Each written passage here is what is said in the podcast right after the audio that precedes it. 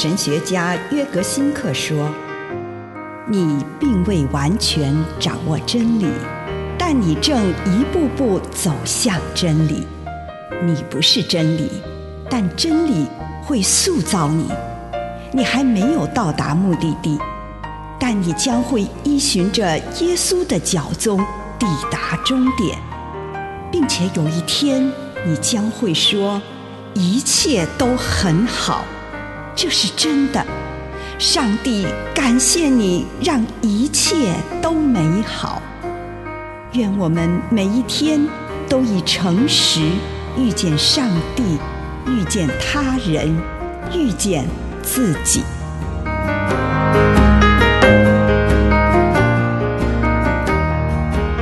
不可贪恋别人的妻子，我的爱是纯洁的。提摩太前书五章二节。待年老的妇人要像待母亲一样，待年轻妇人要有纯洁的心，像待姐妹一样。第九条诫命的积极想法就是：我的爱是纯洁的。对我而言，这并不只是表示我对于自己配偶的爱是纯洁的，并且对他忠实，而是我会用这种纯洁的爱去面对所有的女人。对一个已婚的男人来说，当然也适用于一个已婚的女人。这条诫命意味着，我不必硬要将我对其他女人的所有感觉去除掉。但是我不会想要去占有另一个人的妻子，我将她交托给跟他共同分享生活的那个男人，这样我对我妻子的爱就会变得明确、真诚、纯洁无瑕，我的妻子便能够信任我对她的爱。耶稣以旧约的这一条诫命指出，我们应该要保有一种纯洁的目光。如此一来，我们的心会逐渐变得纯洁无瑕。一个心地纯洁的人，一个不会千方百计想要得到某个人，而是用光明纯洁的目光看这个人的人。耶稣预言他会看见上帝，这是第九诫命最终的目标。也就是说，用纯洁的心。纯洁的目光去看每一个吸引我的女人和男人，我就能够在女人的美丽中看到上帝的美丽，在男人的力量中看到上帝的力量。以上内容来自南与北出版社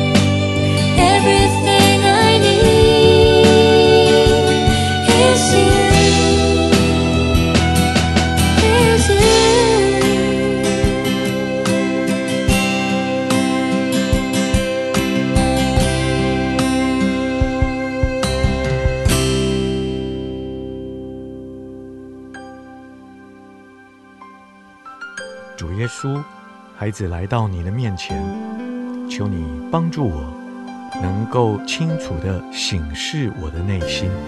奉主耶稣基督的圣名祷告，阿门。请你花一点时间来感恩，为这一天你收到的祝福，不论是大的还是小的，向上帝献上你的感恩。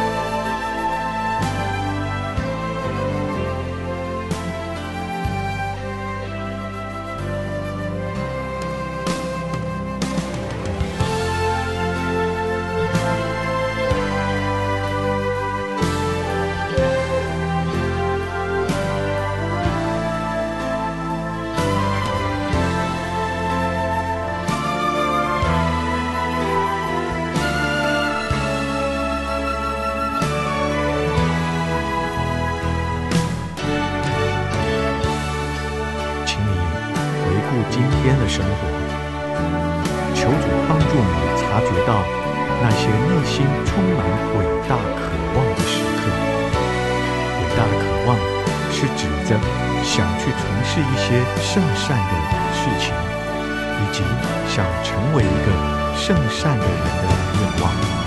他们是上帝种在你心里面的渴望，最终是对信望爱的渴望。你今天有没有这种渴望的时刻呢？今天有没有哪个时候让你充满爱的憧憬呢？你有没有察觉，在今天的哪个时刻，让你想到自己的未来充满主的临在和信望爱呢？跟主来谈谈这件事，为这样的时刻。感谢、赞美他，并且向主请示，这个时刻是否真实的来自于他？静默片刻，聆听上帝的